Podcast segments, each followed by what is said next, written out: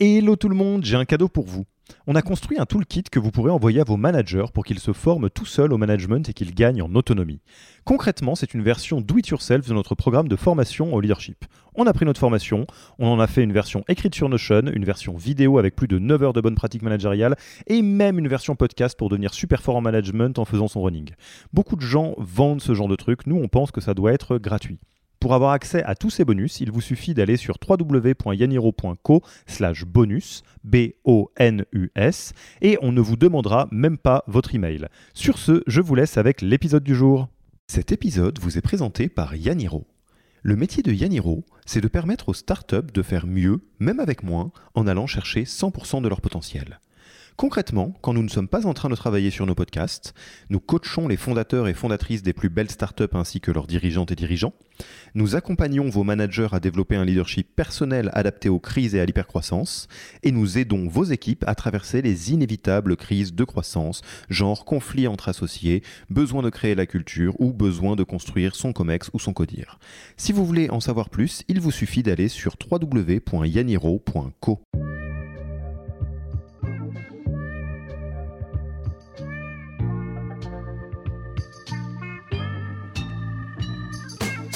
Bonjour et bienvenue dans le podcast du Human Factor. Je m'appelle Alexis Eve et tous les mercredis, je vais à la rencontre des startups les plus véloces pour rentrer en détail dans les bonnes pratiques RH qui leur permet de faire du facteur humain un levier de croissance plutôt qu'un risque. On s'est spécialisé dans la formation professionnelle à distance, tutorée et certifiante. Le Human Factor, ce n'est pas qu'un buzzword, c'est aussi le nom de notre premier livre les clés de l'alignement entre associés, d'une organisation adaptée ou encore de la bonne relation à son travail. The Human Factor, c'est 100 pages de retour terrain des plus belles startups et de bonnes pratiques actionnables. Si vous voulez en savoir plus, allez tout simplement sur www.yaniro.co book, B-O-O-K. On met le lien dans la description de l'épisode. Pour l'heure, je vous laisse avec l'invité d'aujourd'hui et vous souhaite une bonne écoute. Bonjour Pierre, comment vas-tu?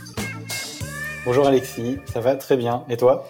Bah écoute, ça va bien. Comme je le disais, euh, bonne humeur, bonne ambiance, euh, un petit peu lassé du confinement comme tout le monde, mais euh, là, pas mal de boulot de, de plutôt intéressant. J'ai cru comprendre que c'était un peu pareil de ton côté. Ouais, complètement. La formation à distance continue d'être très dynamique. et euh, du coup, on, je pense qu'on est tous les deux assez contents de faire un petit break euh, au milieu du tumulte des mails et des notifications et du boulot de fond de tout genre, bah, pour faire euh, un petit épisode qu'on attend depuis un bon moment. Je dis on parce que Pierre m'avait confié que c'est un sujet qui le passionne. Et bah, moi, je suis doublement impatient de faire cet épisode. D'une part, parce que Pierre a été très demandé par les invités de ce podcast. Il a été plusieurs fois cité comme la personne euh, qu'on devrait avoir dans ce podcast. Et euh, le sujet euh, est un sujet qui nous intéresse beaucoup. Mais en tous les cas, Pierre, merci d'avoir accepté notre invitation sur le podcast du Human Factor de Yaniro. On est très content d'être avec toi aujourd'hui. Eh ben, merci pour l'invitation et surtout pour parler de ces sujets effectivement qui me passionnent. On va voir suis pas sûr de tous les maîtriser, mais vu qu'ils font mon quotidien, euh, je pense que ça va être assez intéressant de creuser ça. Alors, avant de parler des, différents sujets qu'on va aborder aujourd'hui, hein, parce que donc si vous avez euh, ouvert cet épisode, c'est probablement que le titre euh, devait être assez clair. Peut-être que ça vaut le coup de, de te laisser te présenter, Pierre, et de parler de Yono? Oui, avec plaisir. Je vais faire ça assez rapidement. Moi, je m'appelle Pierre Monclos, j'ai 35 ans. Euh, après un parcours dans la formation assez traditionnelle, j'ai rejoint Youno il y a un petit peu plus de six ans. Youno, c'est un organisme de formation et on s'est spécialisé dans la formation professionnelle à distance, tutorée et certifiante. Et j'ai deux métiers euh, chez Youno. Je suis DRH, à peu près un tiers de mon temps, qu'on a grossi relativement rapidement et donc on a vite eu besoin de structurer nos, nos RH. Et les deux autres tiers de mon temps, je fais de la veille sur tous les sujets qui touche aux évolutions de la formation et un peu plus largement aux évolutions RH. Donc, euh, l'une des chances que j'ai, j'espère que je le garderai aussi longtemps que possible, c'est que mes deux métiers euh, s'enrichissent l'un l'autre, puisque les prospects de notre entreprise, ce sont aussi les fonctions RH dont je peux apprendre. Et moi, en leur partageant nos pratiques, alors on va voir si elles sont modernes, pas modernes, originales, pas originales, mais disons qu'elles sont pas comme tout le monde, euh, bah, ça les inspire aussi. C'est un petit peu ça mon, mon quotidien professionnel. Et en une phrase, Youno, nous, on propose des formations sur les compétences transversales, transversales, toutes les compétences qui dépendent pas d'un métier qu'on exerce, mais qui sont importantes à posséder dans une entreprise aujourd'hui. Savoir gérer un projet, savoir manager à distance, savoir gérer ses émotions. Et euh, on a une cinquantaine de ces formations qui sont certifiantes, éligibles au compte personnel de formation, et qu'on propose aux salariés en entreprise, mais aussi aux particuliers demandeurs d'emploi depuis qu'on est sur l'application CPF depuis deux ans. Et alors, il y a, dans le, petit monde RH euh, euh, en startup, euh, enfin de l'écosystème startup français, il y a deux trois noms qui reviennent régulièrement. Hein. Je pense à nos amis Virgile, Judith Tripart, enfin Virgile Ringard, Judith Tripart, Pauline Bergeret, qui finissent toujours par ressortir dans la conversation. Et Pierre fait partie de cela parce que non content donc d'avoir été ici dans le podcast, moi ça m'arrive très souvent d'échanger avec une RH ou un RH de startup en disant mais alors attends sur tel sujet, où est-ce qu'on en est, qu'est-ce qui a avancé? On m'a dit plusieurs fois aussi bah, demande à Pierre euh, s'il y a une, des, si des questions. En général, lui, il est en veille euh, sur à, peu près tous ces sujets RH, donc il doit connaître. donc, ah, bah, un bon couteau suisse. Euh, bah en fait, vu que j'ai dû apprendre mon métier sur le tas, j'ai pas été formé à être RH de start-up. Je, ne sais même pas s'il y a une formation aujourd'hui qui existe sur ce sujet-là. Si, si, être RH en grand groupe. la formation. Ah, on, ne va pas ouvrir le débat, mais on pourrait faire un épisode là-dessus ça va dépendre des sujets. Mais j'en ai, j'ai fait un blog où je vais interviewer moi des RH qui m'inspirent, et c'est ça qui me permet d'être un peu à jour de ce qui se fait et d'aller piocher moi dans des pratiques euh, qui me semblent transposables chez Youno. Et alors justement, euh, parlons pratique RH, comme, euh, comme tu le sais, c'est euh, tout l'objet de, ce podcast. Hein. donc on a la même ligne de mire que, ton blog, à savoir donc d'essayer de comprendre un peu les meilleures pratiques RH du moment. Et là aujourd'hui, on va parler, faute de meilleurs mots, de pratiques RH non conventionnelles. Alors dans le milieu startup, c'est vrai qu'on entend parler de, de, beaucoup de choses. Il y a même certaines boîtes qui peuvent utiliser ça à bon ou mauvais escient comme de la visibilité ou de l'image employeur, mais on peut entendre parler euh, de la transparence sur les salaires, de, des congés illimités, d'une certaine forme de flexibilité radicale sur le lieu de travail, euh, variable pour les, euh, les, les, sales, oui, non. Enfin, il y a tout un tas de pratiques qui sont, je pense, faute de meilleurs mots, en expérimentation dans le milieu euh, startup. Et euh, c'est un peu de, toutes ces pratiques qu'on va essayer de parler, d'une part parce qu'il euh, il y a un certain nombre de ces pratiques que tu as pu tester ou ne pas tester chez Youno, et on va, on va expliquer justement cette petite nuance qui est pas mal intéressante, ou d'autres que tu as pu, toi, observer et avoir un peu de recul. Donc, est-ce qu'on est parti, mon cher Pierre? On est parti. Alors, peut-être pour commencer, euh, on va pas faire euh, le petit Robert, mais euh, qu'est-ce qu'on entend selon toi par pratique RH non conventionnelle? Alors des pratiques RH non conventionnelles, on pourrait les définir comme des pratiques ou des mesures RH qui peuvent paraître très radicales ou très extrêmes. Tu as cité l'exemple des salaires transparents ou des congés illimités, et qui généralement sont peu présentes dans les organisations traditionnelles. C'est pour ça que c'est peut-être une caricature, mais elle est en partie vraie, c'est plutôt les startups qui se mettent dessus. Euh, et à mon avis, c'est parce que de toute manière, c'est pas adapté dans une organisation traditionnelle. C'est plutôt des entreprises qui ont des cultures d'entreprise euh, très fortes et très clivantes, et qui du coup peuvent se permettre d'aller oser certaines de ces pratiques en espérant que ça crée de la valeur. Je dis en espérant parce que ça crée pas forcément la valeur escomptée, vu que c'est en expérimentation on n'est pas sur un sujet euh, sur lequel on a un recul d'une vingtaine d'années ou dans plein de contextes, on est sûr que ça a toujours créé de la valeur. Donc disons des, pratiques RH euh, radicales ou extrêmes qui sont mises en place dans des entreprises qui ont des cultures d'entreprise assez fortes. Et euh, alors du coup, je te pose tout de suite la question. C'est ce qui m'est venu spontanément avec mon petit cerveau de profane sur, sur ces sujets-là. tu me confirmes qu'on est donc bien, consciemment ou non, dans une logique d'expérimentation sur ces pratiques-là? Parce que le, le milieu startup paradoxalement est à la fois très bon en innovation et très bon en réutilisation d'outils qui fonctionnent bien ou de Canva qui fonctionnent bien euh, sur l'organisation du travail, je pense aux, aux OKR ou à d'autres choses comme ça. Et, là, donc, euh, tu considères qu'il y a une vraie logique de dire, bon, on a une culture qui va nous dicter euh, telle ou telle pratique qui nous semble logique par rapport à ce qu'on est en train de faire pour aller jusqu'au bout du modèle. Et après, adieu vat, faisons de notre mieux et essayons de voir si ça apporte de la valeur.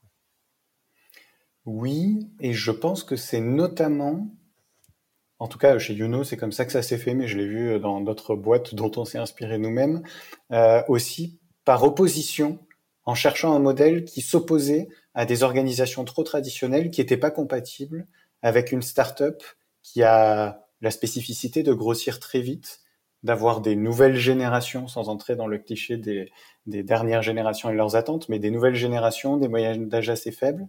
Et donc il y a des enjeux d'efficacité, d'agilité et de performance qui sont différents. Je dis pas qu'ils sont mieux ou qu'ils sont moins bien. Et je pense aussi que c'est pour ça que ces, ces startups vont expérimenter, vont expérimenter en se disant, euh, allez, je vais prendre un premier exemple. Si on a des règles qui sont un petit peu trop rigides ou opaques, euh, notre équipe, elle va pas bien s'en emparer, voire ça va être assez frustrant. Et c'est un problème qu'on va devoir gérer, alors que, euh, surtout si on est au début d'une startup, on n'a déjà pas de visibilité de trésorerie sur les six prochains mois. Donc on veut pas se prendre la tête avec est-ce qu'il faut contrôler les horaires, euh, comme le dit le droit du travail, hein, parce que c'est quand même une règle du droit du travail. On veut contrôler les horaires de nos salariés, on veut être sûr de, de bien respecter les règles, alors que tout le monde nous dit mais nous on on est prêt à travailler comme il faut, donnez-nous un petit peu plus de flexibilité. Je pense que souvent ça démarre comme ça. Alors c'est rigolo que tu en parles et on va pas l'aborder maintenant, mais je pense que c'est un, canevas qui est intéressant, c'est de voir euh, est-ce que les bords de la créativité euh, sur ces nouvelles pratiques sont pas finalement le droit du travail? Et dans certains cas de figure, on peut euh, oublier ce, cadre-là. Mais alors la, première question qui me vient, et peut-être par le témoignage de Youno ou de d'autres boîtes que tu as rencontrées, très pragmatiquement, pourquoi est-ce que certaines organisations se tournent vers ces pratiques. C'est quoi euh, Il y a une logique, dont tu en as un peu parlé, d'expérimenter des modèles qui fit euh, encore plus avec la culture. Il y a une logique d'opposition à des hum, recettes qui ne fonctionneraient pas euh, dans l'environnement, en tout cas si on prend le benchmark classique.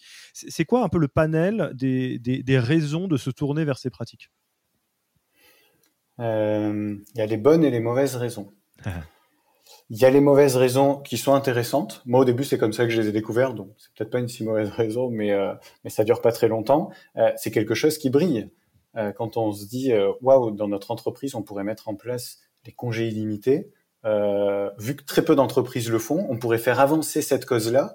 Plein de gens voudront postuler chez nous, alors que vu qu'on existe depuis peut-être pas très longtemps, bah on, nous, on n'a pas notre marque employeur, et donc on pourrait faire parler de nous. Ça va nous permettre d'attirer des talents qui sinon ne seraient pas venus dans notre entreprise.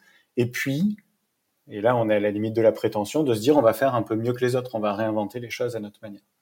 Ça, ça couvre à peu près les mauvaises raisons, et surtout quand c'est fait juste à des fins de marque employeur ou de communication, et qu'on tombe dans le bullshit, parce que dans les faits, une fois qu'on arrive dans l'entreprise, euh, les congés, ils sont pas si limités que ça.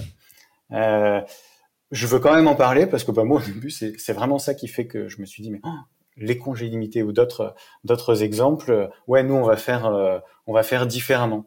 Euh, ça en général, quand on a peu d'expérience et qu'on est naïf, on peut facilement tomber là-dedans. Euh, mais il y a des bonnes raisons pour y aller. Bon, du coup, maintenant, ça fait un peu plus de six ans que je suis DRH et qu'on a gardé certaines de ces pratiques. J'y ai trouvé de la valeur et d'autres entreprises m'ont convaincu que ça a créé de la valeur.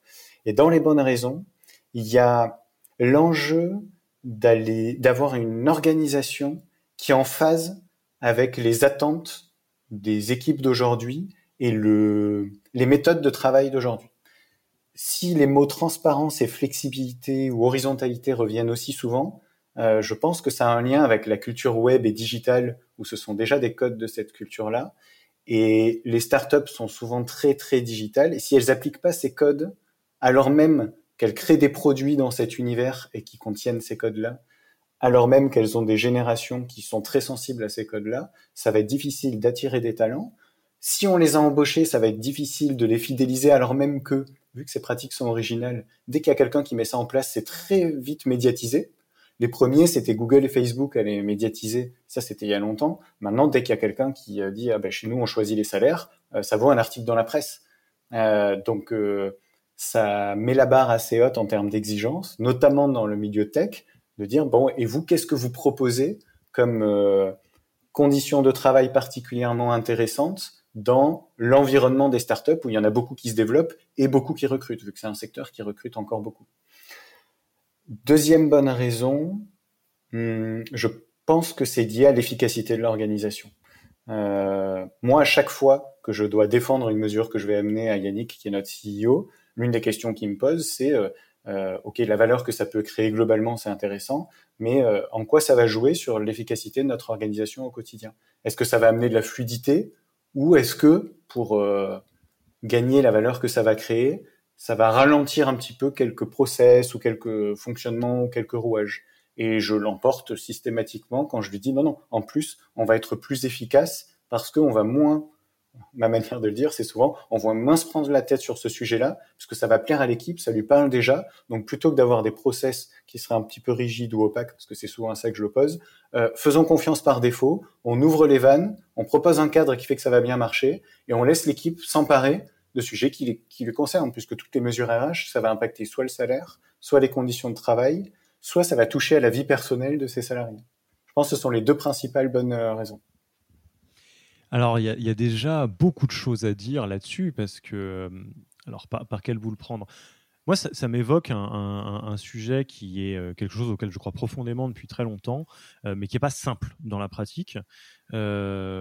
c'est, particulièrement sur les sujets RH, c'est la question de l'alignement des intérêts, qui est un grand classique dans l'investissement notamment, mais c'est que j'ai des, je, connais des, des, boîtes qui sont dans un environnement qui est euh, relativement similaire à ce qu'on fait chez Yaniro, donc sur des sujets plutôt euh, humains, people, etc., et qui ont beaucoup, beaucoup, beaucoup de mal à, porter leur parole parce qu'ils le présentent d'une manière qui est difficilement entendable pour des fondateurs. Comme par exemple, je, caricature à peine, mais euh, il est vous, avez, vraiment euh, envie de faire attention euh, aux précieux facteurs humains de votre boîte. Euh, et, apporter comme ça, oui, personne n'est contre la, vertu, évidemment, mais pour autant, la, particularité initiale d'une startup, c'est qu'on a besoin d'être assez efficient. On n'a pas des, fonds qui sont illimités, et donc on ne peut pas non plus juste dire je vais déployer des moyens inimaginables pour quelque chose qui n'a pas un retour direct sur la, vie de la boîte, c'est la survie de la boîte potentiellement ou son développement. Et à l'inverse, je pense qu'il y a trop de mesures qui disent bon bah euh, si on doit faire le choix entre l'humain et euh, la performance, on choisira la performance, alors que dans beaucoup de cas de figure, quand on prend le temps de faire tourner un peu le Rubik's cube correctement, les deux sont inextricablement liés. C'est ce que tu disais. Tu disais euh, que une bonne mesure RH, ça va travailler sur l'épanouissement professionnel, sur l'efficacité. On va arrêter de se prendre la tête sur certaines choses, ce qui est évidemment un grand soulagement au niveau euh, des collaborateurs et collaboratrices de la boîte et qui se traduit par euh, de l'efficacité ou de la performance ou euh, arriver à avoir des gens qui sont mieux dans la boîte, qui restent plus longtemps, qui s'épanouissent et donc moins de turnover. Enfin, donc c'est je voulais juste partager ça parce que ça me semble flagrant, particulièrement sur cette question des organisations qui mettent en place des pratiques non conventionnelles, parce que en réalité, c'est pas un gros mot que de dire qu'on veut essayer de, gagner de la performance pour la boîte, comme c'est pas un gros mot de dire qu'on veut prendre soin de ses collaborateurs collaboratrices, parce que quand on est malin, on fait les deux en même temps. Ouais, on fait les deux en même temps, mais pour l'avoir entendu dans pas mal de conférences, je pense que c'est bien d'assumer pourquoi on le fait. On peut le faire en se disant, nous, on veut proposer de superbes conditions de travail et un épanouissement professionnel de qualité, et on sait que ça sert aussi la performance de l'entreprise, mais le premier objectif, il est RH. Ou, inversement, ce qui est peut-être un peu plus difficile à assumer en public, mais vu que ça se ressent en interne, autant assumer directement ceux qui disent, nous, on fait ça pour la performance, on a un enjeu, que notre organisation se développe très vite, en plus, ça propose de meilleures conditions de travail, très bien.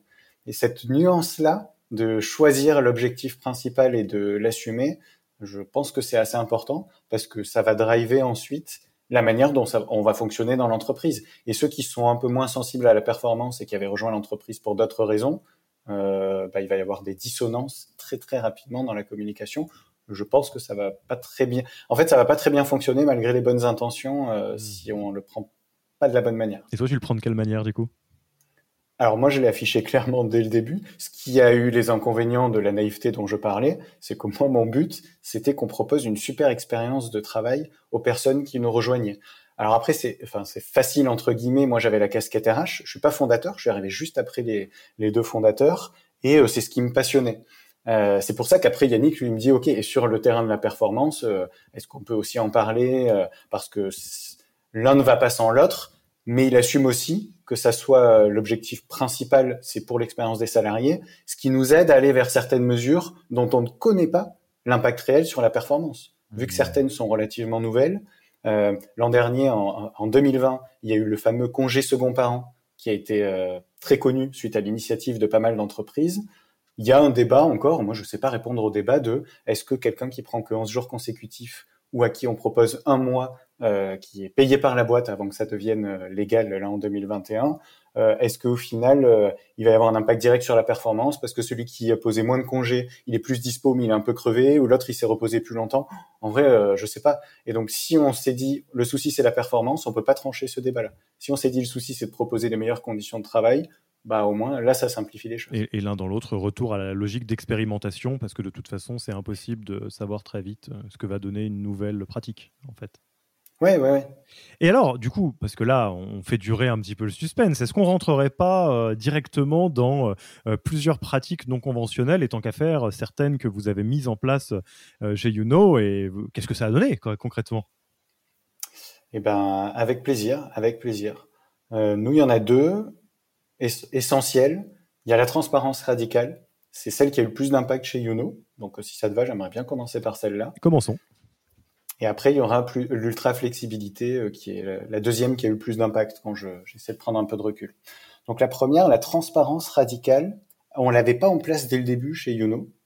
Euh, quand on a travaillé sur nos valeurs, comme beaucoup d'entreprises le font peu de temps après leur création, euh, rapidement, on s'est dit que l'une de nos valeurs devrait signifier que l'intérêt collectif primera toujours sur l'intérêt individuel dans l'entreprise que ça soit pour un comportement, une décision, une initiative, aucun comportement, décision, initiative ne pourra favoriser un intérêt individuel au détriment de l'intérêt collectif. Et de ça a découlé notre réflexion sur la transparence. Donc, euh, en opposition aux organisations traditionnelles, que moi je connaissais dans ma vie professionnelle d'avant, euh, classiquement, l'information, c'est une source de pouvoir. Plus on a d'informations, plus on a de pouvoir. Et donc, qu'est-ce qui se passe quand on est dans ces contextes-là? C'est que les gens qui ont le plus d'ancienneté ou le plus de responsabilité, ce sont eux qui ont accès à plus d'informations et ce sont eux qui ont le plus de pouvoir dans l'organisation. Mais nous, on s'est dit, si on veut que l'intérêt collectif prime toujours sur l'intérêt individuel, tout le monde doit avoir accès à toutes les informations dans l'entreprise. Et c'est ça qui nous a mené à, tiens, bah c'est peut-être pour ça qu'il y a des entreprises qui qui vont sur la transparence radicale, où au début ça nous avait interpellé, mais sans, sans nous attirer plus que ça.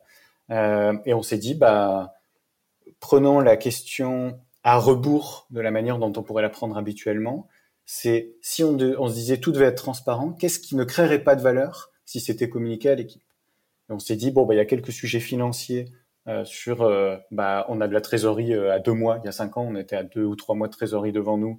Euh, si on le partage en temps réel à l'équipe, ce sera plus anxiogène euh, que si on prend le temps de l'expliquer et qu'on ne le communique pas en temps réel, parce qu'en fait, c'est normal, c'est notre cycle de, de, vie et on n'a pas de souci avec ça. Et euh, quelques sujets RH sensibles, parce que quand il y a un départ, peu importe la cause et qui est à l'origine du départ, ça va potentiellement nuire à l'intérêt de la personne si on communique directement sur euh, bon bah il y a une situation qui va mener à un départ. Donc ce sont les deux seules exceptions qu'on a faites et tout le reste on s'est dit bah on ouvre les vannes, avec quelques convictions, mais en se disant bon, on va voir ce qui va se passer. Il y a peut-être des sujets qu'on n'a pas anticipés parce qu'il n'y avait pas beaucoup d'entreprises qui partageaient encore leur euh, retour d'expérience sur la transparence radicale. Et c'est pour ça qu'on s'y est mis. Oui, non, euh, alors j'ai plein de questions, mais je te laisse continuer. Hein. Euh, et tu me dis si je, si je suis un petit peu trop long. Ah non. Mais euh, une, une, fois que j'ai dit ça sur pourquoi on s'y est mis, en fait, euh, à peu près tout, tout a découlé naturellement, euh, les problèmes aussi d'ailleurs, c'est qu'on s'est dit, bon, bah, le compte en banque, notre, notre, trésorerie, elle est transparente. Peu importe la décision qui est prise dans l'entreprise, que ce soit une petite décision ponctuelle ou une décision stratégique, on donne accès à tout le monde euh, au motif de cette décision. Pourquoi on a pris telle décision euh, euh Quels sont les critères qui ont été retenus euh, Et est vite venu le sujet des salaires. Et on s'est dit, Bien bah, sûr. ok, le, on, on va alors à l'époque, on n'avait pas encore de grille de rémunération, mais pour faire rapidement, on s'est dit on va mettre en place une grille de rémunération où les gens on les positionnera sur un niveau technique dont découlera le salaire, et on va appliquer la transparence aussi bien au niveau où les personnes sont positionnées qu'au salaire qui en découle, mais le, salaire dans sa globalité, le salaire fixe, le salaire variable et euh, les primes collectives ou primes d'intéressement. Hmm. Alors, je, je suis très curieux. C'est la question, je l'avais en tête au moment où tu parlais de la transparence. Je me disais, je vais lui demander parce que parce qu'on nous a déjà posé euh, la question sur les sujets de transparence.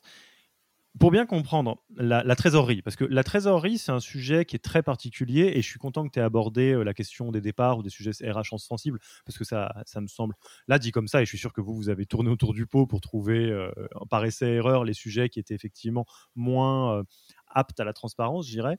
La trésorerie, moi, ce que j'ai beaucoup vu, c'est que le gros problème, c'est que c'est de l'information qui est dure à lire en version brute. C'est-à-dire, une fois que tu sais que tu as 5000 balles dans le compte en banque ou 3 millions, c'est difficile d'en faire quelque chose quand on n'est pas aux manettes de ce budget-là. Et, et, ça peut donner deux extrêmes. Ça peut donner, pour l'avoir déjà vécu dans des boîtes quand j'étais bah, salarié de start-up, ça peut donner l'hyper-anxiété du genre non, mais dans trois mois, on est mort. Euh, ou l'inverse de dire euh, mais comment ça se fait qu'on fait les pinces euh, sur tel ou tel truc que je voulais alors qu'on a 5 millions sur le compte en banque? Alors que tout ça c'est très très relatif et à l'aune d'un BP ou d'une chose, comme, ça. Et, donc ma question c'est sur les deux points là on a parlé de la trésor très concrètement qu'est-ce que vous faites? Et comment c'est accepté ou pas par les collaborateurs et collaboratrices de Youno? Eh ben, ce que tu décris, c'est qu'il faut gérer l'une des conséquences de la transparence. La transparence amène de l'exigence pour tout le monde. À partir du moment où du jour au lendemain on dit qu'on va communiquer notre trésorerie, soit elle est toute petite et ça peut avoir le caractère anxiogène et donc ça implique d'expliquer très régulièrement quel est le modèle économique de l'entreprise et la stratégie financière. Et ça, bon, ben moi j'ai eu de la chance, c'est que Yannick, notre CEO, il a dit, mais c'est hyper important que tout le monde dans l'entreprise comprenne ces sujets. Ça ne doit pas être réservé au DAF et, euh, et au, CEO et peut-être au DRH et à quelques directeurs, directrices. Tout le monde doit comprendre ça. Et donc ça, ça va nous obliger à faire euh, devenir l'équipe ce qu'il appelle des mini-financiers. Donc tout le monde doit comprendre les quelques rouages, qu'est-ce que les bidas, qu'est-ce que ça veut dire, euh, quel est l'impact pour nous, quelle est la différence entre le, la prise de commande et le chiffre d'affaires. Et donc pour que ça, ça ait du sens, on a, on a en même temps mis en place un point mensuel où on explique les différents chiffres, comment ils évoluent, pourquoi et qu'est-ce qui est important pour nous. Parce que des fois, bah, il y a des chiffres qui diminuent, mais c'est pas très important parce que c'est pas notre priorité. Et inversement, il y en a d'autres qui augmentent très très vite, mais il faut pas s'en réjouir pour autant parce que c'est pas forcément une situation euh, stable. Donc la transparence amène de l'exigence. Quand ça pourrait être anxiogène, bah, ça veut dire qu'il faut amener de l'information et de l'explication et se prêter au jeu de répondre aux questions. Parce qu'évidemment, euh, quand on rend tout transparent, il y a plein de gens qui vont poser des questions et donc euh, il faut avoir des réponses et les assumer, même quand elles sont pas toujours roses. Donc ça, en fait, ça responsabilise tout le monde parce que euh, on arrête de se dire euh, tout est bien et on cache ce qui va pas. Non, non, tout le monde est conscient de ce qui va bien, mais aussi de ce qui va pas bien sur le plan financier pour l'entreprise. Et quand ça va très bien, c'est la même chose. Quand la trésorerie est énorme, que les chiffres au-delà même de la trésorerie sont très bons et qu'il y a des personnes qui sont qui considèrent qu'elles auraient dû avoir une augmentation de salaire, mais qu'elles l'ont pas, elles comprennent pas la, différence, bah ça empêche le manager de contourner la question. Il va être obligé d'avoir une discussion et de dire, mais en fait, l'évolution de rémunération, elle était liée à ton niveau technique ou à telle situation, et ça ne doit pas dépendre des moyens de l'entreprise, mais de la valeur que tu crées, parce que c'est ça notre politique de rémunération. Ça empêche de mettre plein de choses sous le tapis et de s'arranger un peu avec la vérité pour aller plus vite. Euh, c'est pas facile hein, en tant que DRH. Chaque année 2021 ne fait pas exception. On vient encore me poser des questions sur des sujets où je me dis, oh, mais là je, sais à peu près expliquer pourquoi, mais euh, la personne n'a pas complètement tort dans sa revendication ou dans sa demande. Euh, mais je préfère avoir ces problèmes-là. On va expliquer pourquoi on fait les choses et parfois assumer la limite de notre fonctionnement, plutôt que de gérer les frustrations de bon ben nous on sait pas du tout où sont les finances de l'entreprise là on sait pas qui a été augmenté pour quelle raison euh, parce que ça ça génère du désengagement euh, ça génère du turnover ça génère plein d'autres problèmes. Donc moi je préfère les problèmes qui sont liés à l'exigence que ça amène euh, mais c'est pas neutre. Il y a des managers qui étaient vraiment vraiment pas à l'aise avec ça au début et il y en a qui sont plus dans l'entreprise et je pense que c'était l'un de leurs premiers soulagements parce que culturellement, ils n'étaient pas compatibles avec euh, l'exigence qu'amène cette transparence. Et alors, du coup, très concrètement, c'est quoi les domaines d'application de cette pratique de la transparence radicale? Tu as un peu parlé de la transparence des salaires, qui est effectivement quelque chose qu'on connaît bien, euh, au sens, euh, on en a déjà entendu parler dans le milieu startup. Il y a, y a deux, c'est quoi les autres sujets auxquels on pense pas forcément ou auxquels on peut penser qui rentrent dans l'application de la transparence radicale? Il y a toute la stratégie qu'est-ce qu'on vise à court, moyen et long terme? Ce qui parfois, on va dire, bah, à long terme, pour l'instant, on n'a rien prévu, euh, ça change tellement, euh, on n'en a pas, mais au moins on, le dit. Donc tous les éléments de stratégie, les éléments financiers, RH, ça, on en a parlé. Et ensuite, il y a le quotidien de chaque équipe. Notre volonté n'était pas de désiloter, parce que globalement, on n'a pas de, ou très très peu de silos chez Youno. Enfin, en tout cas, aujourd'hui, j'ai l'impression qu'on n'en a quasiment pas. Euh, mais quand quelqu'un va faire une réunion réaliser un projet. La transparence, ça veut dire qu'il va devoir formaliser la conclusion de ce qui s'est dit en réunion ou l'achèvement de son projet et de dire bah on avait tel objectif, voilà ce qu'on a fait, donc on a réussi ou pas, voilà quelles sont les prochaines étapes. Et donc là, ça va servir d'autres éléments qui sont que on favorise l'intelligence collective puisque tout le monde a accès aux informations de ce qui se passe dans l'entreprise, donc peut facilement faire des ponts, des liens. Euh, ça favorise la créativité, euh, ça libère les énergies. Enfin, ça, ça a plein d'effets absolument géniaux que je ne soupçonnais pas. Euh, ça a aussi un autre effet auquel je suis assez sensible, c'est que ça permet de satisfaire la curiosité des personnes.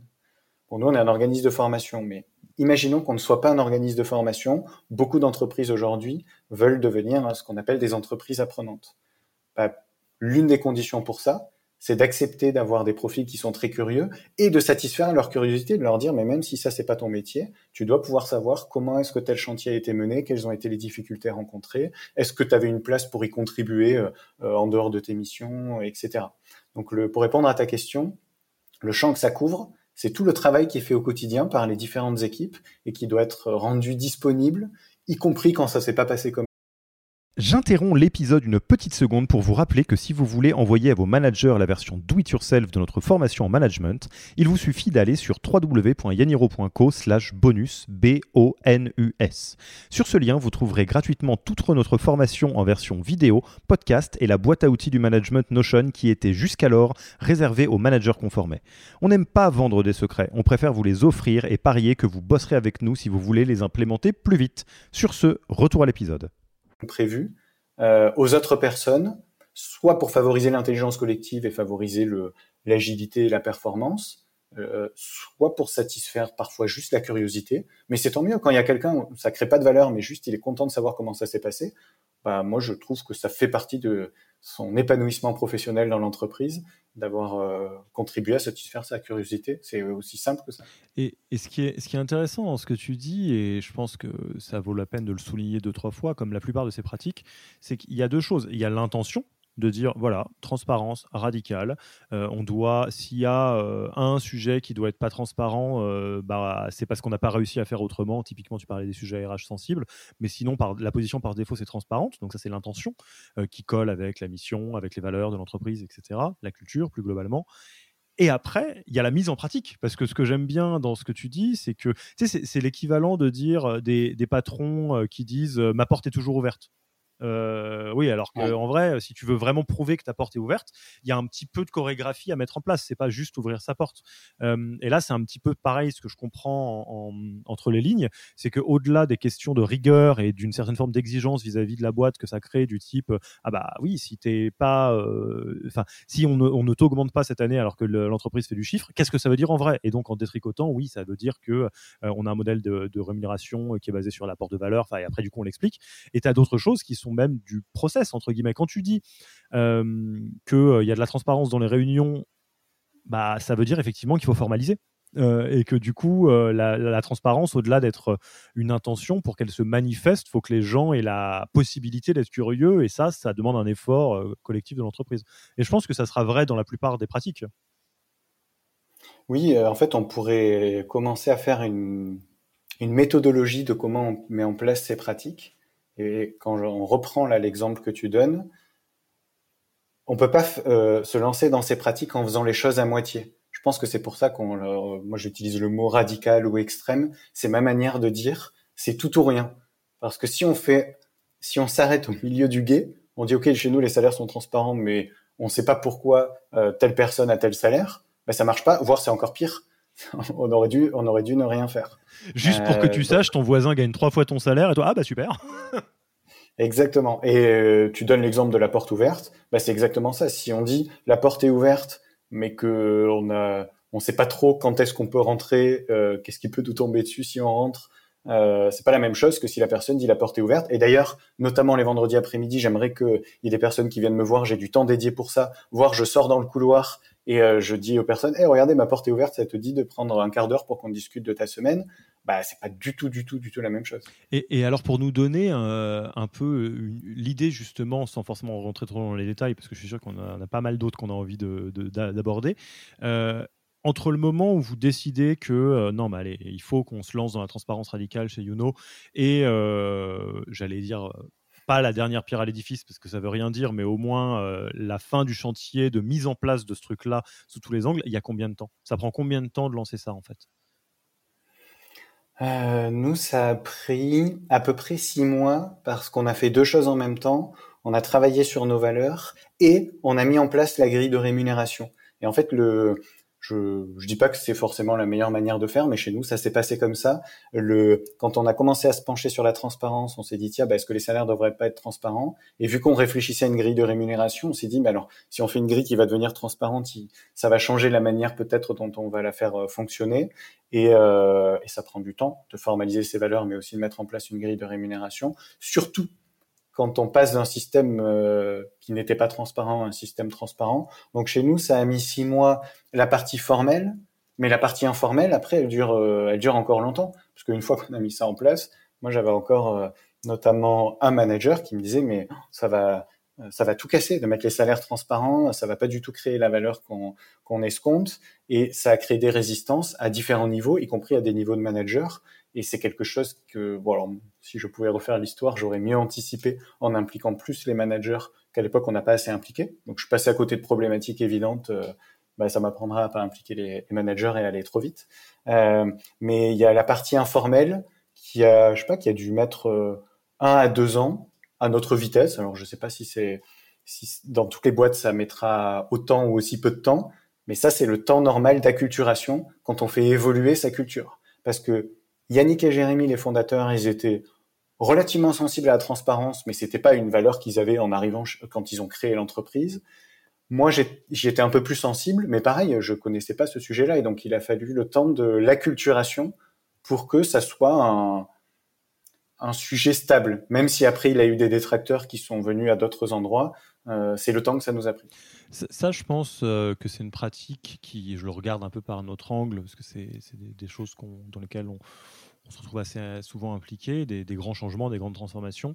Il y a une règle un peu fondamentale qu'il faut garder en tête pour pas être surpris. Enfin, deux. la première, c'est effectivement que dans des grands changements, bah, en bonne conduite du changement, quand on peut impliquer les personnes qui vont être touchées par le changement de près ou de loin, c'est mieux. Euh, comme tu disais, hein, c'est ça, ça, facilite un petit peu les choses, même si c'est un peu plus, euh, bah, c'est un peu de boulot, quoi.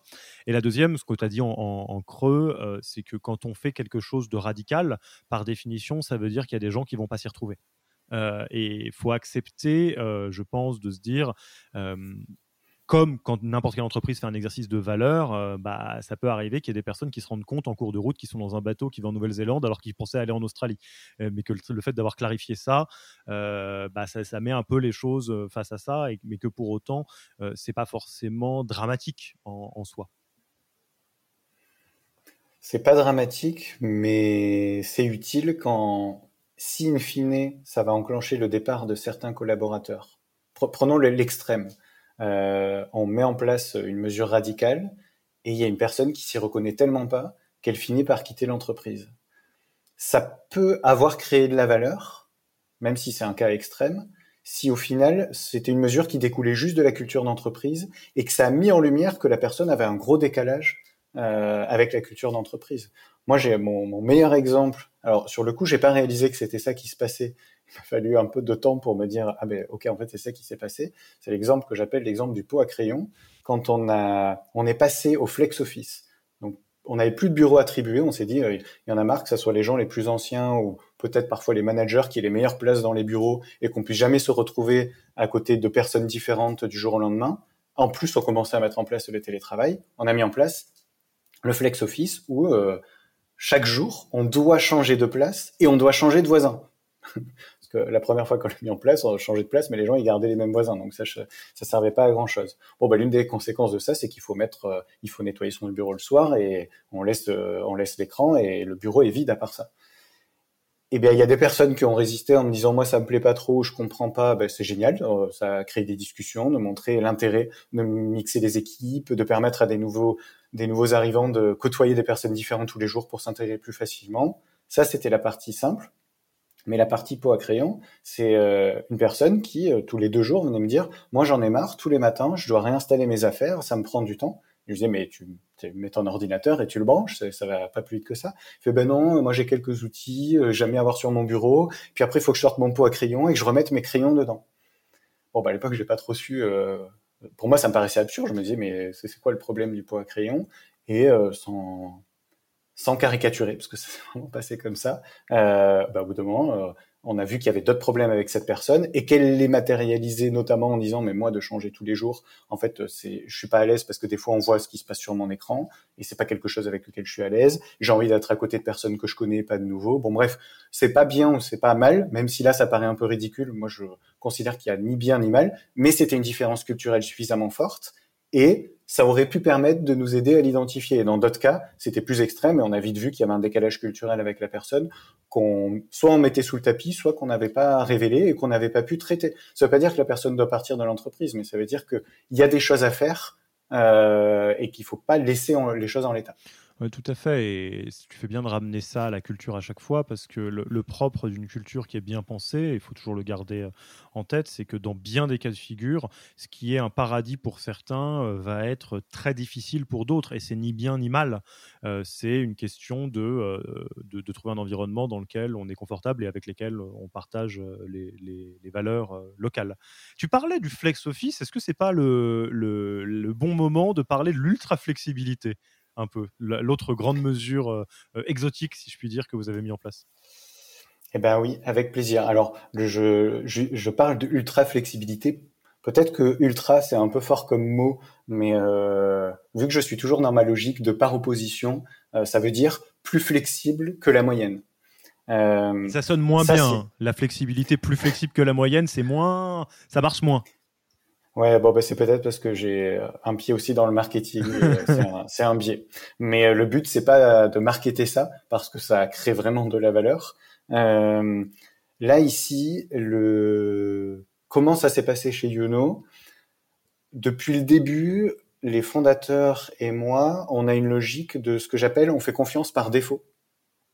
Euh, dans plein de boîtes, euh, on fait méfiance par défaut. C'est-à-dire qu'il faut que les gens fassent leurs preuves pour qu'on puisse leur accorder de la confiance et leur donner un peu plus de flexibilité. Moi, dans mon ancienne boîte, je devais faire du télétravail en cachette et je, n'avais pas le droit de dire que je faisais du télétravail parce qu'ils avaient peur que ça crée un précédent et ils faisaient pas confiance à tout le monde pour être en télétravail. Bon, c'était dans une période euh, il y a longtemps et avant le Covid et dans un autre contexte, mais ça, c'est ce que j'appelle de la méfiance par défaut. Si nous, on fait confiance par défaut, ça veut dire que il faut qu'on le démontre par des mesures où les gens, du fait de leur autonomie, vont, vraiment euh, pouvoir tester cette confiance. Parce qu'à chaque fois qu'on accorde quelque chose, il y a les gens qui testent un petit peu les extrêmes, et ils ont raison, juste pour voir si euh, c'est une vraie mesure ou si c'est euh, quelque chose qui brille un peu qu'on essaye de mettre en place. on s'est dit, bah, l'une des meilleures manières de faire ça, c'est d'accorder la flexibilité dont on rêverait déjà nous-mêmes pour notre propre travail sur les conditions de travail. En général, ça s'applique aux congés, aux horaires, aux lieux de travail et au bureau. On a déjà parlé du, du, flex office. Et un point qui était important, c'était de se dire, des fois on accorde par exemple le, ou le temps partiel ou des, certains aménagements horaires ou certains télétravail pour les jeunes parents. Alors c'est super, déjà toutes les boîtes le font pas, mais pourquoi on devrait favoriser les personnes qui ont un projet de vie de fonder une famille et pourquoi ce serait pas ouvert à d'autres personnes qui ont juste euh, des loisirs ou d'autres modes de vie? Donc on s'est dit bah allez c'est parti, on va tester petit. Là, on y allait beaucoup plus petit à petit que la transparence parce qu'on on savait pas quelles allaient être les conséquences. On s'est dit, on va amener de la flexibilité sur les congés, les horaires, le télétravail euh, et les bureaux. Là, je vais donner juste deux, trois exemples concrets pour qu'on puisse se représenter parce que chaque entreprise, en fait, aura sa manière de faire. Je pense pas qu'il y ait un modèle. Nous, on s'est dit, les congés, comment on peut être flexible sur les congés? Bah, on va arrêter de, d'infantiliser les gens en leur disant, si tu veux poser une demi-journée de congé, une journée, voire même quelques jours, à chaque fois, il faut que tu aies l'autorisation de ton manager. Si l'équipe elle est bien organisée, tu peux l'informer que tu vas prendre des congés. Si lui vraiment il y a un problème, il dira attends, attends là c'est pas possible à cette période, mais informe-le, ne lui demande pas l'autorisation. Donc on s'est dit bah dès qu'il y a des demandes de congés qui sont de moins de cinq jours consécutifs, on les pose dans PayFit, on informe l'équipe pour l'organisation, mais on ne demande pas. Et là où moi j'ai connu d'autres modèles où il fallait un délai de huit semaines pour poser une demi-journée. Mais euh, si là, moi, à la fin de la semaine, il fait beau, bon, alors là, on est, on est un peu confiné. Mais même, il fait beau, je vais aller dans un parc pour profiter du soleil. Bah, j'ai pas besoin de m'y prévoir, de me projeter tout vachement à l'avance. Et je peux juste dire, bon, bah, je pose demain après-midi. je pose mon après-midi et, et je vais prendre du bon temps. je pense pas que ça nuise à l'organisation. Et on, ça, c'est de la flexibilité. Sur les horaires, on a juste dit on part quand on veut à la fin de la journée. Évidemment, on part pas trop tard. Euh, alors, on n'a pas d'heure de fin, mais euh, quelqu'un qui part ou qui termine après 20 heures, il a des feedbacks systématiques et même un peu avant, il a des feedbacks quasi systématiques. Euh, mais euh, si on part à 15h ou à 18h, euh, on s'en fiche. Il n'y a pas à se justifier. le but, c'est la qualité du travail, c'est pas la quantité du travail. Donc on va instaurer ça et pareil, il faut juste prévenir pour que les gens s'organisent et qu'ils sachent que bah, tu as fini ta journée, mais t'as pas à dire je pars plus tôt parce que je pars en week-end, parce que j'ai rendez-vous chez le médecin. En fait, ça c'est du domaine privé. Tu peux le dire si tu veux, mais, mais ça s'arrête là. Et puis le télétravail, c'est un peu les mêmes logiques. Euh, donc là, nous, quand le Covid sera fini, nos règles normales, c'est qu'on peut télétravailler jusqu'à quatre jours par semaine. Et il faut pas prévoir un mois à l'avance. C'est la veille, au plus tard, on prévient si on est en télétravail, juste pour être sûr que l'organisation fonctionne. Et on a 10% de l'équipe qui est déjà passé en 100% télétravail. Parce que euh, ça, c'est, on s'est là aussi, on s'est adapté parce qu'au début, on n'était pas pour le télétravail comme ça. Hein. j'ai compris. Je, donne les exemples d'aujourd'hui. Euh, 4 jours par semaine, j'ai bien noté que sous-entendu, il y a quand même une journée où tu es censé être là. Il y a effectivement, parce qu'on n'est pas encore prêt à passer au 100% télétravail un peu quand on veut, euh, comme on n'était pas prêt avant le confinement à proposer plus de deux jours par semaine de télétravail. Et en fait, c'était une idée reçue qu'on avait, que j'avais aussi, et qui était limitante pour nous. Bon, bah, on, a continué de prendre des leçons, et, ça, on le fait étape par étape, parce qu'on expérimente, et, et parce qu'on veut être sûr que ça détruise pas de la valeur plus que ça n'en crée. Alors là-dessus, euh, retour mars 2020. On, avait fait à l'époque une opération qui s'appelait Never Walk Alone, dans laquelle on prenait du temps, enfin avec tout le réseau de coachs Yaniro et d'autres coachs d'ailleurs, avec euh, des dirigeantes et des dirigeants qui avaient besoin de soutien. C'était évidemment bénévole. Euh, c'était notre petite pierre à l'édifice. Et une question qui est revenue systématiquement, et j'étais très surpris parce que, alors nous, c'est une déformation professionnelle. On est une organisation euh, qui, une organisation qui fonctionne en collectif, donc on est tous des indépendants. Donc, bah, personne, enfin, tout le monde se débrouille comme il se débrouille, quoi. Et puis, donc, mais c'est une toute petite, on n'est pas, on n'est pas énorme, énormément chez Yaniro. Et bref, et la question qui est revenue, qui moi me sciait les pattes, c'était comment on peut être sûr que les gens dans mon équipe bossent à distance? Et, dans ma tête, je me rappelle le retour que je leur faisais systématiquement, parce que c'était alien comme question, c'était, mais ils ont des trucs à faire, un niveau de qualité attendu et un délai attendu bah voilà. Et s'ils ont réussi le truc euh, en temps, en heure, en qualité, euh, qu'ils l'aient fait euh, du lundi au vendredi ou du lundi au jeudi, on s'en fout un petit peu, non? Et, ça avait du mal à passer. Et je me demande, dans votre cas de figure, c'est quoi, du coup, la, prérogative absolue? Est-ce que vous avez juste une valeur de la fiabilité ou d'une certaine forme de qualité? Enfin, comment ça se passe? Parce que mécaniquement, l'ultra-flexibilité marche bien à partir du moment où tout le monde est très responsable. C'est le principe. Oui, euh, où les gens sont autonomes et responsables. Absolument, autonomes et responsables, tu as raison. Alors là, j'ai dit euh, comment c'est censé marcher, les, pourquoi on a mis en place et les règles. Euh, évidemment, ça marche. C'est pas parfait et régulièrement, on, ajuste ou on se dit tiens, bah là, dans cette situation, en fait, c'est pas c'est pas optimal parce qu'il y a des postes avec lesquels ça fonctionne un petit peu moins bien, d'autres postes avec lesquels ça fonctionne merveilleusement bien. On aurait dû le faire beaucoup plus tôt. Euh, ta question, elle est compliquée. La manière, nous, dont on gère ça, c'est que, vu que c'est dans un contexte culturel un peu plus global où on a de la transparence, comme je le disais tout à l'heure, on a une culture de l'écrit, on a des feuilles de route trimestrielles, toutes les équipes ont des objectifs collectifs et c'est décliné en objectifs individuels. Euh, quelqu'un qui voudrait pas du tout travailler, ce serait super compliqué. Dans mon ancienne boîte, si je voulais pas travailler, moi je pense que je pouvais le faire euh, assez facilement. À l'époque, ça a dû changer depuis. Euh, là, chez nous, ce serait un peu plus compliqué. Mais imaginons qu'il y ait quand même quelqu'un qui arrive à faire ce qu'on lui demande dans, je sais pas, euh, deux heures par jour. Et le reste du temps, bah, il se met en télétravail. En fait, il travaille pas. Bon, bah, c'est notre responsabilité.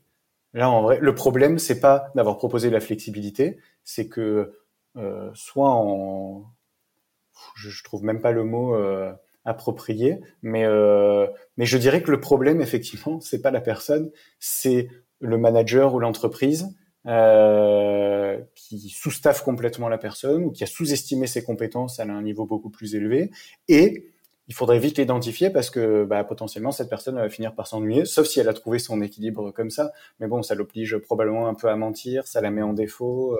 Donc ça finira par, par mal se terminer entre, entre guillemets. Et c'est ça le vrai problème. C'est pas le fait que nous, on ait proposé une flexibilité euh, très forte.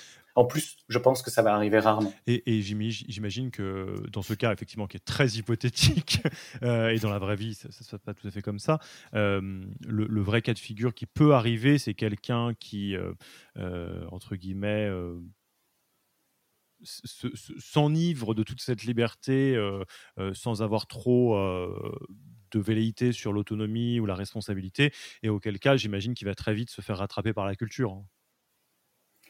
Et oui, mais c'est pas si simple. Bah justement, quand je disais les problèmes que ça génère, c'est que parfois ça va créer l'effet inverse de celui escompté. C'est-à-dire que quand on propose beaucoup de flexibilité, euh, moi j'ai eu des exemples encore début 2021 où j'ai dû faire des feedbacks euh, et j'ai dû demander au manager de faire les mêmes feedbacks à des personnes qui, au prétexte que euh, vu que c'était flexible, ils ont pu se dire tiens bah moi je vais le voir le médecin pendant ma journée de travail, donc je m'absente une heure et demie et je rattrape ça euh, un soir à 22 heures ou le dimanche matin. Euh, là, on a dit non, non. Nous, dans nos valeurs, il y a aussi une valeur sur l'équilibre de vie et on travaille pas le soir ou le week-end. Cette flexibilité, elle n'est pas à tout prix. C'est pour ça que tout à l'heure, j'ai tiqué quand j'ai réentendu, je me suis dit ultra flexibilité. Là, c'est peut-être un petit peu trop parce que c'est régulé par, euh, alors, comme tu le disais à la fin de ton propos, justement par la culture au global et par d'autres valeurs qui viennent équilibrer ça. Euh, et je sais pas si c'est c'est même pas forcément des profils juniors, disons que c'est des, profils qui découvrent cette flexibilité là où ils en avaient très peu avant. Bah, eux, j'ai l'impression, peuvent plus tomber dans les travers et à force de profiter de ça, ne réalisent pas que en fait, euh, bah, soit ils vont bosser le dimanche matin en se disant mais c'est normal, et nous on considère que c'est pas normal. Tu peux pas te reposer, euh, peu importe si tu as moins travaillé la semaine précédente parce que tu es allé chez le médecin, parce que tu as pris tes libertés, peu importe la raison pour laquelle, mais que tu te reposes pas deux jours consécutifs le, le week-end. En fait, ça, ça, c'est pas un vrai, un vrai équilibre. Et donc, ce n'est pas une bonne utilisation de la flexibilité. Ce qui veut dire que quoi qu'on mette en place, parce que ça marche dans tous les autres exemples, la transparence ou autre, euh, il faut quand même qu'il y ait un manager, une culture et des RH derrière pour s'assurer qu'on reste quand même dans un cadre qui est convenable, parce que les dérives, euh, peut-être que ça brille, hein, euh, ultra flexibilité, transparence, congé illimité, mais ça ne, ça prévient quelques dérives, mais ça ne les empêche pas, et parfois ça crée des nouvelles dérives qu'on n'aurait pas imaginées. Bah, le mot clé que tu as utilisé, c'est cadre, hein, euh, parce que il y a deux. Euh, deux cas de figure qui sont assez euh, connus au sens où euh, je pense que la plupart d'entre nous ont rencontré au moins un des deux. Euh, le cas de figure numéro un de ça, de, des, dérives potentielles d'une flexibilité totale, on va parler peut-être de flexibilité totale, c'est le cas de primo-entrepreneurs. Enfin, les primo-entrepreneurs, quand ils commencent et qui peuvent globalement faire tout ce qu'ils veulent, souvent c'est très anxiogène parce que c'est lourd. Et là, et tu as raison, l'effet en, un, en général, c'est pas des gens qui glandouillent rien, c'est des gens qui bossent tout le temps. Euh, et qui se mettent dans le rouge, et c'est plutôt une mauvaise chose. Et l'autre exemple que quasiment tout le monde a vécu, c'est euh, bah, le début du confinement. Quand tout le monde s'est retrouvé euh, à devoir bosser euh, à la maison et à devoir s'auto-gérer, bon, alors nous autres entrepreneurs qui avons déjà essuyé nos propres plâtres au moment du lancement de la boîte, on était peut-être un peu plus préparés, mais il y a beaucoup de gens pour qui c'était très complexe de se dire bah, où est-ce que je travaille, c'est quoi mon espace de travail, c'est quoi mes horaires de travail. Mmh. Et ce que ça témoigne, je pense, c'est que tu as raison, le cadre débilisant, infantilisant, est problématique, mais euh, une, une, liberté absolument totale, ça peut être euh, lourd à porter pour des gens qui, euh, finalement, sont, sont aussi dans un cadre qui est un cadre de travail. et donc avoir un certain cadre qui est très qui ouvre une grande liberté c'est pas forcément une mauvaise chose donc entre ultra flexibilité et flexibilité totale il y a peut-être un petit un petit delta oui, oui. Et puis pour reprendre ton exemple de tout à l'heure, ces fameuses personnes qui se disaient mais comment on va faire pour s'assurer que les personnes travaillent assez euh, lorsqu'elles travaillent à distance? Mais il y en a plein de ces mêmes personnes qui aujourd'hui se retrouvent à se poser la question comment je fais en sorte que les ceux qui travaillent à distance ne travaillent pas trop? Ça y est, les, études, alors on les connaissait, hein, ces études, sauf que là maintenant elles sont à une échelle beaucoup plus importante. Euh, je crois que le dernier chiffre, c'est 22% de travail en plus a été réalisé dans les entreprises du fait du télétravail pour les postes qui, sont compatibles avec le télétravail. Donc, euh, moi, je préfère qu'on se pose la question comment faire euh, en sorte que on pose les bonnes limites plutôt que de soucier du petit cas où il y a une personne qui pourrait abuser d'une liberté euh, accorder. Si on veut créer de la valeur, c'est pas comme ça qu'on fonctionne. Et c'est pour ça que je disais au début, euh, c'est important de connaître son objectif. Est-ce que c'est proposer des meilleures conditions de travail ou est-ce que c'est favoriser la performance? Si c'est favoriser la performance, ok, bon, on va se focaliser sur ceux qui travailleraient peut-être pas assez du fait de ces nouvelles libertés. Hmm, moi, ça me parle pas, et en plus, je pense pas que ce soit le chemin le plus efficace pour servir l'objectif de la performance. Mais bon, je suis pas dirigeant d'entreprise. C'est ce, que je pense aussi pour le, petit, euh, la petite question performance et euh, conditions de travail. Et alors, attends, t'en as parlé, t'as parlé des congés illimités. Euh, et, j'ai cru comprendre que c'était un sujet qui te tenait euh, à cœur parce que euh, c'est un pur sujet work in progress chez Youno, si j'ai bien compris. Oui, alors totalement. Ce sujet, ce sujet me, me passionne parce que c'est le symbole de toutes ces mesures-là. Je pense que c'est beaucoup plus fort que les salaires transparents et c'est le symbole qui potentiellement nuit à ces pratiques RH non conventionnelles. Congé limité, quand on en parle avec des amis, à la machine à café, peu, peu importe la situation, il y a toujours quelqu'un qui va dire attendez les congés illimités. Moi, j'ai lu un article ou j'ai vu un reportage où dans certaines entreprises, ça a l'effet inverse de celui escompté, c'est-à-dire que les salariés ils prennent moins de congés qu'avant qu'il y ait les congés illimités parce qu'ils osent pas trop prendre des congés de peur que euh, d'être jugés, de prendre beaucoup trop de congés par rapport à ce qui se ferait normalement. Et ça, en fait, euh, pour moi, c'est un peu, ça s'arrête au niveau de la discussion de comptoir parce que ça veut dire qu'on n'a pas analysé le sujet en intégrant le contexte et la culture d'entreprise. Évidemment que dans une entreprise dans laquelle la culture n'est pas compatible avec ça, où on attend des gens qui travaillent énormément et que euh, il y a un jugement de valeur sur les gens qui s'absentent trop, évidemment que si on met en place les congés illimités, les gens vont prendre moins de congés c'est pas c'est pas une surprise. Les congés limités, ça peut être une pratique RH qui a d'énormes avantages si et seulement si elle est implantée dans une entreprise qui a une culture compatible. Donc ça veut dire une entreprise dans laquelle c'est déjà normal de prendre des congés régulièrement, même en dehors des vacances et pendant des périodes d'activité. C'est quelque chose qui est normal dans l'entreprise, donc dans la culture, et que l'entreprise, elle a déjà travaillé sur le fait que on ne craint pas d'être jugé. Sur les horaires, nous, ce qu'on a fait, si on prend l'exemple des horaires, hein, pour faire une comparaison, euh, depuis euh, quatre ans, euh, c'est interdit chez Youno de dire tu prends ton après-midi quand il y a quelqu'un qui part, mais peu importe l'heure à laquelle il part. Parce que sinon, on sait qu'il y a des personnes qui pourront se sentir un petit peu jugées et qui du coup ne profiteront pas de, cette flexibilité. Donc sur les congés illimités, c'est pareil, c'est il faut désacraliser. N'importe qui peut prendre des congés quand il veut. On peut poser un cadre, comme tu disais, donner quelques règles. Bon, il y a peut-être certaines périodes où il faut pas en poser plus de tant de jours parce qu'il y a des euh, y a des impératifs pour l'organisation. Ça s'entend très bien et on les assume. Et là, on peut mettre en place les congés illimités, bénéficier de la puissance d'une mesure comme les congés illimités, sur tous les avantages qu'on a décrits au début de ce podcast, sans les effets de bord. Et maintenant, si on passe à la pratique, euh, bah, chez nous, on s'est posé la question, euh, je pense que plus d'une fois par an même, on en parle avec Yannick, notre CEO. Et l'an dernier, moi, je lui. Alors au début, c'était moi qui voulais le mettre en place et c'est lui qui m'a freiné parce que j'étais dans la. Ça brillait et je. Euh, c'était pas vraiment adapté et à notre culture et à nos enjeux. Et il a eu raison. Euh, maintenant, c'est moi qui prends les devants pour lui dire notre culture, elle n'est pas encore prête. On a eu des exemples encore en 2020 vu que maintenant on travaille beaucoup plus à distance, on a pris euh, pour habitude de se dire bonjour et au revoir sur notre outil Slack pour que, où qu'on soit, les personnes, euh, bah, on garde ces petites habitudes du bonjour qu'avant on avait au bureau, tout simplement. Et euh, j'ai eu plusieurs retours, dont certains qui sont arrivés jusque devant les représentants du personnel, du fait que c'était assimilé à du flicage. C'est-à-dire qu'il y a des personnes qui se sentaient presque obligées de dire bonjour et qui se disaient, mais si je dis bonjour à, à 9h30, on va savoir que je commence à 9h30, alors qu'il y en a un qui a dit bonjour à 8h. Ou inversement, quand je dis bon bah c'est fini pour moi euh, à 15h30, on sait que je pars à 15h30. Bon bah dans les faits, euh, jamais, et j'ai dû le rappeler dans une réunion avec toute l'équipe, euh, on n'est pas du tout obligé de dire bonjour ou au revoir. Mais si on est arrivé dans cette situation, ça veut dire qu'il y a encore des personnes qui sont méfiants sur la perception qu'on peut avoir déjà de leurs horaires de travail. Alors je me dis si on met en place les congés illimités, on pourrait avoir cet effet de bord là aussi.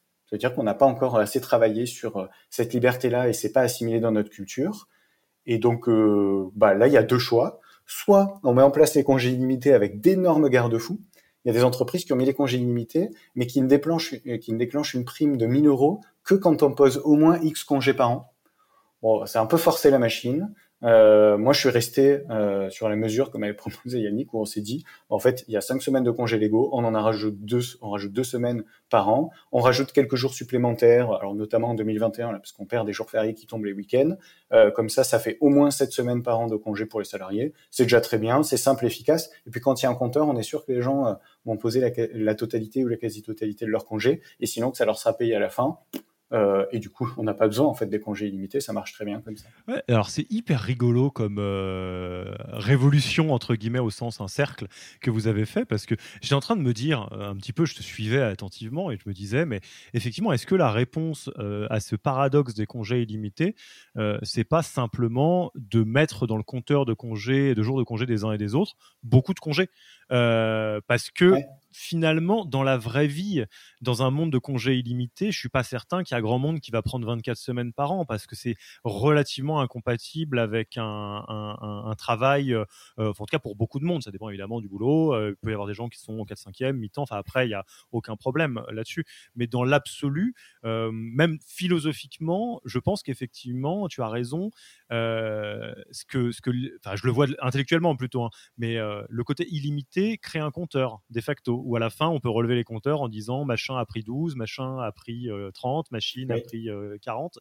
Euh, alors que si tu dis c'est cette semaine, euh, bah, tu le prends, tu le prends pas. Théoriquement, tu es plutôt incentivé à le prendre, mais ok, ouais, c'est assez, assez intéressant. Et, du coup, tu, tu, continues à. Là, tu es du coup pile poil, enfin, vous êtes tous et toutes pile poil dans l'expérimentation de voir c'est quoi les bords de la philosophie des congés illimités, mais qui fonctionne avec la culture Yuno, c'est ça?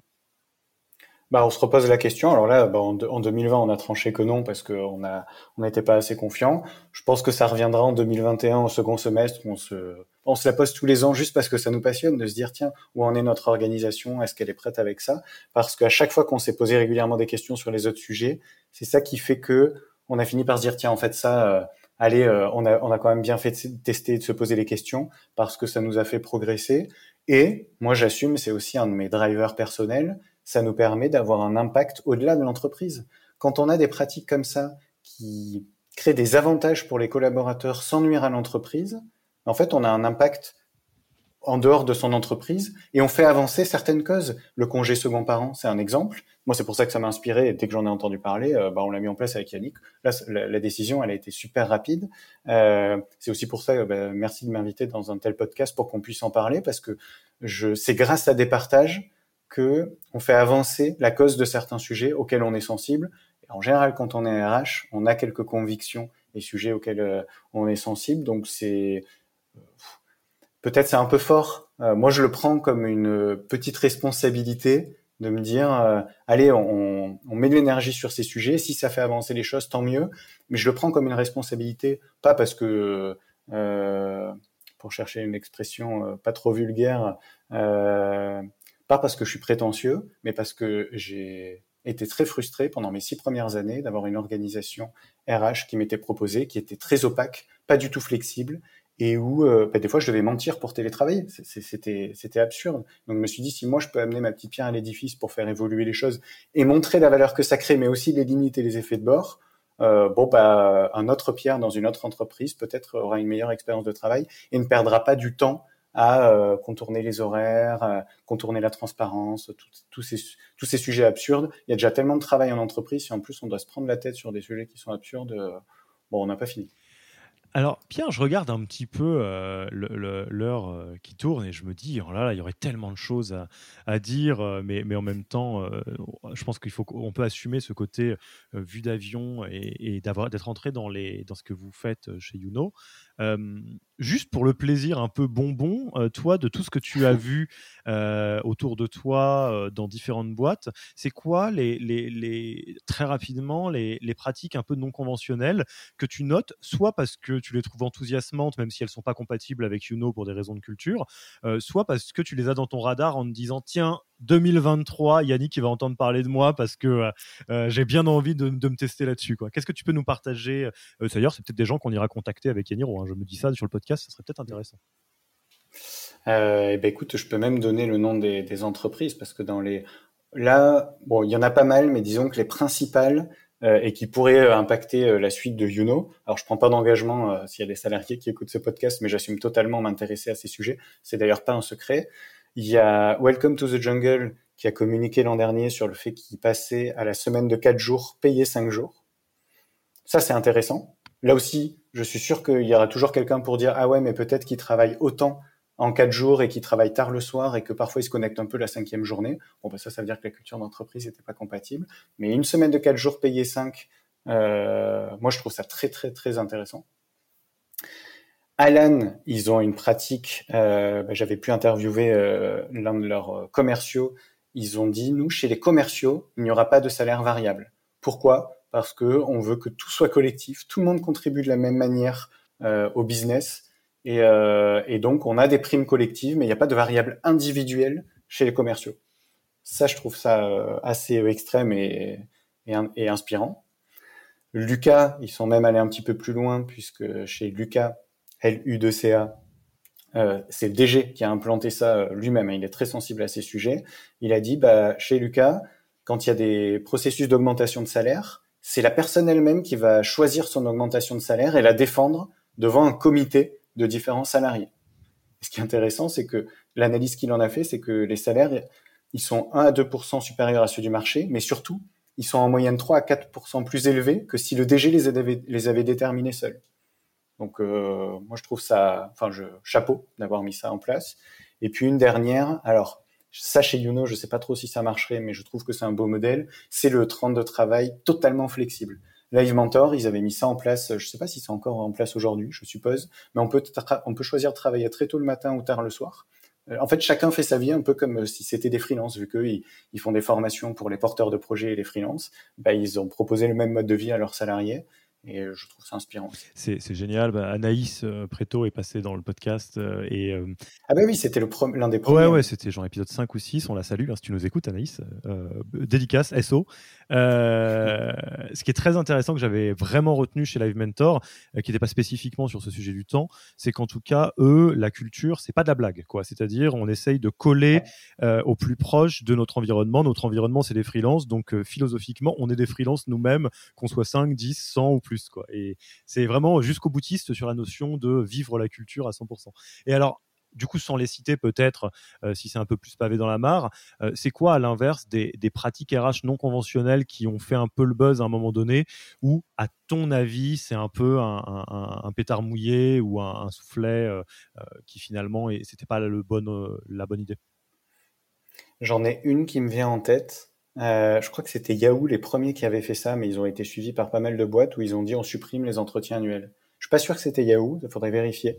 Euh, en fait, il y a plusieurs boîtes qui ont dit les entretiens annuels sont des moments tellement stressants et sources de risques psychosociaux tant pour les salariés que pour les managers qu'on va les supprimer. Euh, chez nous, il n'y a pas d'entretien annuel, on, gère autrement. Je pense qu'ils se mettent le doigt dans l'œil, même si j'ai pas été à leur place, parce qu'en général, les entreprises qui ont témoigné là-dessus, elles sont connues pour ne pas avoir des cultures du feedback. Et donc forcément, les moments d'entretien annuel, c'est le seul moment où on se dit euh, tout ce qui tout ce qui va pas depuis un an. Donc forcément, ça se passe pas bien. Et donc ce genre de pratique où on va enlever un process très important managérial, si c'est pas fait pour une bonne raison, mais juste pour enlever un problème qu'on n'a pas totalement maîtrisé, euh, je suppose que c'est une mauvaise mesure. Je vais dire je suppose parce que j'étais pas à leur place. Ok, bah écoute, je pense que là, on, a fait un, bon petit tour. Euh, moi, ce que j'en retiens, et, tu me, me affines ce que je dis, c'est que sur la question de comment choisir des pratiques RH non conventionnelles pour euh, les, RH, les fondateurs, fondatrices ou juste les enthousiastes qui nous écoutent, euh, il y a une vraie question de, se poser la question de sa culture en fait, hein, de se dire euh, quelle est la base de la culture dans notre boîte, les valeurs, et normalement les pratiques RH compatibles devraient découler assez naturellement, et à l'inverse, il y en a qui vont sembler un peu incompatibles bah, parce que mécaniquement les, les, pratiques RH non conventionnelles sont assez clivantes, donc il faut que ça aille avec le, le poids du corps de la culture. Et, après, il y a un vrai euh, sujet euh, de se dire qu'il faut choisir les problèmes qu'on va avoir. Euh, tu disais, de toute façon, des problèmes, il y en aura, faut, faut pas se leurrer, mais on peut se poser la question d'avoir le, le, problème qui est lié à quelque chose qui est un peu rigide, un peu liberticide, ou le problème de la flexibilité. Et même si le problème de la flexibilité sera là, peut-être, on peut se poser cette question-là, pour reprendre l'exemple de la flexibilité. Ouais, c'est ça, il faut choisir ses problèmes. Euh, sur le salaire, c'est exactement ça. Avant, on avait le problème des gens qui étaient frustrés de pas savoir comment évoluer leur salaire et celui de leurs collègues. Maintenant, on a un autre problème, c'est euh, comment est-ce qu'il va évoluer par la suite du fait de notre grille de rémunération qui est transparente? Pourquoi est-ce qu'il y a eu telle évolution de niveau? Donc, on parle des compétences, mais plus du salaire. Mais c'est tout aussi compliqué. Hein. Euh, donc, on choisit ses problèmes. Et je pense qu'il faut, il faut aussi se faire attention aux effets de bord. Donc, il y a les congés limités qui peuvent avoir l'effet inverse mais il y a aussi l'équipe qui peut contourner euh, la mesure si c'est pas suffisamment dans la, dans la culture. Donc ça ne veut pas dire que le, RH il aura moins de travail. Même celui qui met en place les congés illimités, euh, ça veut pas dire qu'il va plus du tout gérer les congés. Ce serait, ce serait trop beau. Enfin, moi, j'ai cru ça au début. et, et, ce que je rajouterais aussi, mais tu en as parlé, c'est que faut pas oublier que toutes ces mises en place de mesures, euh, c'est un temps long. Tu as parlé de six mois pour la transparence, on n'a pas fait l'exercice sur la flexibilité, mais entre l'intention et le moment, ça ne se fait pas tout seul. Donc, euh, il y a un peu de boulot de consolidation.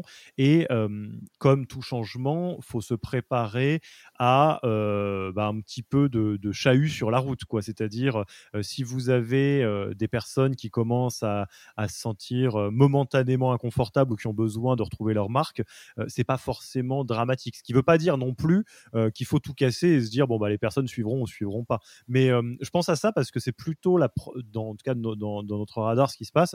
Il y a des gens qui, qui mettent en place des choses et qui disent oh là là mais euh, les salariés ils vont penser ci, ils vont penser ça ou euh, j'en vois déjà qui vont dire non on va voir. Prenons le temps euh, étape par étape. Euh, euh, et c'est évident qu'un changement, ça se fait toujours avec son lot de, de, petits, de petites gênes aux entournures. Mais pour autant, évidemment, si durablement dans le temps, tout le monde se, a, du mal avec ça, il faut peut-être revenir en arrière, comme ce que vous aviez fait sur les congés limités, où vous vous êtes dit, essai erreur, on ne va pas y aller tout de suite. Quoi. Mmh. Ah oui, enfin d'ailleurs, on n'a même pas essayé. Oui, oui, là, vous n'avez pas essayé, tout à fait. Dans ce cas, la question s'était posée. Ben oui, en, fait, en termes de méthode, on peut se dire au regard de l'enjeu, euh, est-ce qu'on fait euh, la technique des petits pas? Nous, on a fait ça sur la flexibilité. Euh, on a été prudent, on y va petit à petit. Plutôt que ça marche, on teste d'aller un petit peu plus loin. On est toujours dans cette dynamique. Et donc, on n'a pas pris trop de risques non plus. Ou, si l'enjeu est trop fort, nous, sur la transparence ou même sur la culture du feedback, on s'est dit l'enjeu est très fort, ça, ça va créer beaucoup de valeur. Donc, on force un peu la machine et on a été un peu plus vite sans, sans respecter les étapes que tu connais bien euh, et que vous connaissez bien chez Yaniro, les étapes de la conduite du changement. Euh, mais c'était assumé. C'est de se dire non, il faut, qu'on aille vite, on n'a pas trop le choix, c'est vraiment important pour l'entreprise. Je pense que c'est deux manières de faire qui ont des avantages et des inconvénients. Top. Bah écoute Pierre, je te propose qu'on passe tranquillement à la fin de l'interview. La première question euh, qui, euh, je pense, intéressera beaucoup de monde, parce que là, on, a ouvert beaucoup de champs. Euh, double question, où est-ce qu'on te retrouve toi? C'est-à-dire si on veut engager la discussion avec toi, et où est-ce qu'on retrouve tout le travail de spéléologue ou d'explorateur que tu fais niveau pratique? Alors il y a deux endroits essentiellement. Sur LinkedIn, où je publie et repartage euh, ces pratiques-là euh, très régulièrement. Donc Pierre euh, Monclos, M-O-N-C-L-O-S, vous me trouverez sur LinkedIn. Et pour communiquer avec moi, c'est le, meilleur canal. Et le deuxième endroit, c'est mon blog rh42.co. où là je vais soit partager mes pratiques, soit aller interviewer des personnes qui sont très inspirantes sur des sujets que j'ai pas moi-même déployé chez Youno et donc autant les prendre en retour d'expérience qui existent déjà depuis quelques mois ou quelques années. Top. Et euh, au-delà de, de, ton propre blog, tu as d'autres ressources que tu recommanderais aux auditeurs, aux auditrices?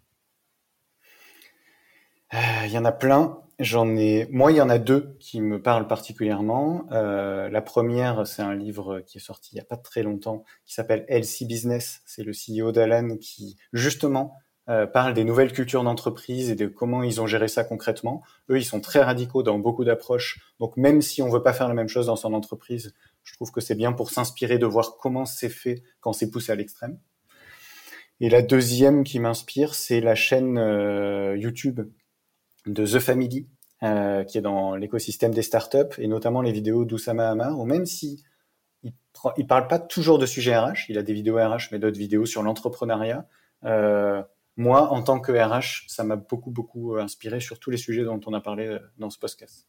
Dans ce podcast Et euh, enfin, tu connais notre tradition parce que tu en es toi-même issu. Hein. tu as été nommé, tu reprends le, flambeau de, de, plusieurs, plusieurs personnes qui t'ont déjà cité. qui est-ce que aimerais, à qui est-ce que tu aimerais passer le micro pour un prochain épisode du podcast? Alors, je ne l'ai pas prévenu, euh, peut-être qu'elle s'en doute un peu, mais euh, Alison Eastaway, qui est la VP People de Screen, pour moi, est vraiment la personne que j'aimerais entendre. Alors, sur plein de sujets, ceux dont on a parlé, euh, mais en RH, vous savez, c'est le genre de personne où vous arrivez avec une conviction, quand vous discutez avec elle, elle vous dit ah moi je suis pas d'accord, elle vous explique sa version des choses et en fait vous êtes d'accord avec elle et vous changez d'avis à la fin de la discussion. Bon ben moi c'est cet effet que j'ai eu à chaque fois que j'ai échangé avec Alison. Et pourquoi tu dis euh, peut-être qu'elle s'en doute? Tu l'as un petit peu prévenu Tu as dit attends Alison, je vais te ah non non, je je l'ai pas prévenu, mais euh, elle fait partie d'un club de DRH que j'ai monté où on est on a échangé assez souvent et euh, elle sait l'impact qu'elle a eu sur moi à plein d'égards. Donc, euh, si elle sait que je suis sur ce podcast et qu'il y a un passage de micro à la fin, elle se dira que peut-être je vais citer son nom. Bon, Alison, si tu nous écoutes, euh, effectivement, j'aurai grand plaisir à, te, à te retrouver dans un futur épisode du podcast sur le sujet de ton choix. Écoute Pierre, merci pour euh, ce très très beau tour d'horizon. Alors c'est presque frustrant parce que n'importe quel sujet, j'ai un peu le sentiment qu'on aurait pu en faire un épisode euh, au complet, mais en même temps euh, choisir c'est renoncer. Hein. donc l'idée c'était de, de, faire un peu une ouverture sur plusieurs angles je le glisse là comme ça. C'est pas impossible euh, dans le futur du podcast Yaniro qu'on envisage des épisodes 2 sur certains invités euh, qui auraient grand plaisir à, traiter d'autres sujets. Donc euh, sache que tu seras le bienvenu dans un, épisode saison 2, saison 3 de ce podcast très probablement. Je suis assez convaincu qu'on aurait pas mal de choses à, à voir ensemble. Ah bah super, très sympa. Déjà un grand merci de d'avoir m'avoir invité et d'avoir choisi ces sujets-là qui je pense sont inspirants pour des managers, des RH, des salariés, plein de plein de personnes. trop bien qu'on puisse en parler publiquement et faire avancer ces choses. Merci pour ça. Bah Pierre, merci beaucoup pour ton temps. Je te dis à très vite. Je vais me pencher très sérieusement sur ton blog et puis du coup, d'ici au prochain épisode potentiel qu'on fait ensemble, bah, je te dis à bientôt. À très bientôt, Alexis. Salut, Pierre. Merci d'avoir écouté cet épisode. S'il vous a plu et que vous ne voulez rater aucun nouvel épisode, abonnez-vous à la newsletter en allant sur le site www.yaniro.co. Et à mercredi prochain pour le prochain épisode. Merci d'avoir écouté cet épisode. Petit rappel, si ce n'est pas encore fait, pour accéder à notre formation au management dans sa version gratuite, il vous suffit d'aller sur www.yaniro.co slash bonus, B-O-N-U-S. Vous y trouverez gratuitement toute notre formation en version vidéo podcast et la boîte à outils des meilleures pratiques du management dans un Notion récapitulatif. Et on ne vous demandera même pas votre email.